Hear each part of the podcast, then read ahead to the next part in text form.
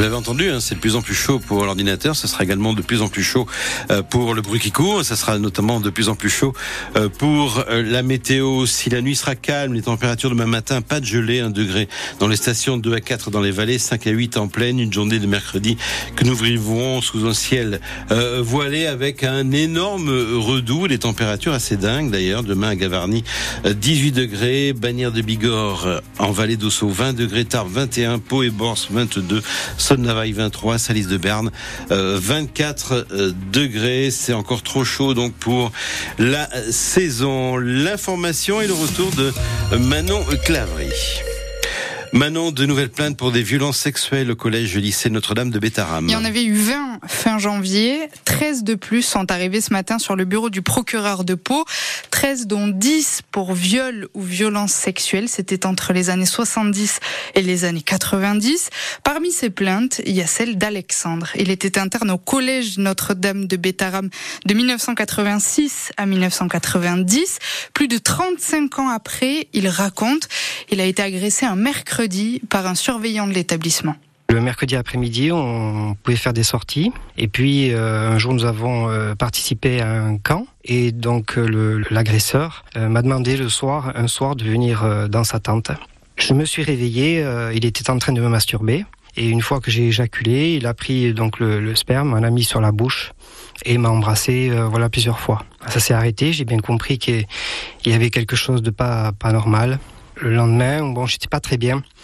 Et j'ai demandé à mon père de venir me chercher euh, rapidement. On n'en a jamais parlé, j'en ai d'ailleurs jamais parlé euh, durant des années. Et puis j'ai appris que l'agresseur en question été toujours en activité. Il est toujours, euh, à mon sens, au collège. Il y a fait, je pense, sa carrière à Bétaram mais au collège, en tant que surveillant et surveillant de nuit, donc dans les dortoirs, toujours pareil. Le directeur de l'établissement n'a pas voulu faire de commentaires. C'est la gendarmerie de Pau qui est en charge de l'enquête. Alexandre répondait aux questions de Marion Aquilina. Un piéton de 30 ans a été percuté par une voiture cet après-midi à Bagnères, place Charles Lacoste. Il est gravement blessé et il a été hospitalisé à Tarbes. Une vingtaine de manifestants se sont réunis devant le tribunal de Pau entre midi et deux pour soutenir un homme qui avait menacé un membre de la direction de l'hôpital. C'était pendant une manifestation contre le pass sanitaire il y a deux ans et demi à Pau. L'homme qui a 76 ans aujourd'hui avait fait référence à la Révolution française et aux têtes coupées. Les manifestants estiment que ce n'est pas une vraie menace de mort. Le tribunal devra trancher.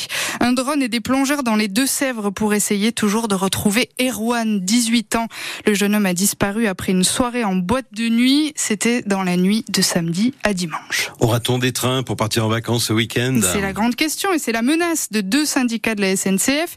Ils maintiennent un préavis de grève et appellent les contrôleurs à arrêter de travailler dès jeudi soir, la veille des vacances pour les Pyrénées-Atlantiques, et jusqu'à lundi, Pierre en parent. La dernière réunion de négociation hier soir n'a pas convaincu Sudrail et la CGT. Les deux syndicats prévoient donc une forte mobilisation jusqu'à 70% de grévistes. À leurs yeux, les promesses faites après la grande grève de Noël 2022 n'ont toujours pas été tenues, comme par exemple la présence de deux contrôleurs par TGV. De son côté, la direction propose des augmentations de salaire, un millier d'emplois supplémentaires, dont 200 contrôleurs et une prime de 400 euros en mars. Seul la CFDT cheminot a décidé de lever son préavis. Ce matin, le PDG de la SNCF, Jean-Pierre Farandou, appelle les cheminots à bien réfléchir. Des millions de voyageurs sont attendus en gare. D'ailleurs, si vous devez vous prendre un TGV ou un TER, vous serez fixé demain puisque la SNCF vous informera si votre train circule ou ne circule pas.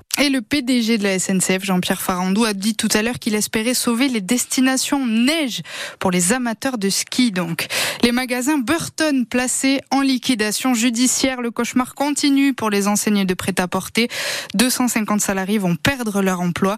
Ça concerne les magasins de Pau et de Tarbes. C'est irrévocable, nos Salois à Colantin. Une nouvelle saison de l'émission commence ce soir sur TF1. Et dedans, il y aura Sébastien, 30 ans, de La Reims. Il est charpentier, il a fait 20 ans de rugby. Il est donc taillé pour l'émission physiquement et mentalement. C'est ce que nous dit sa maman, Odile.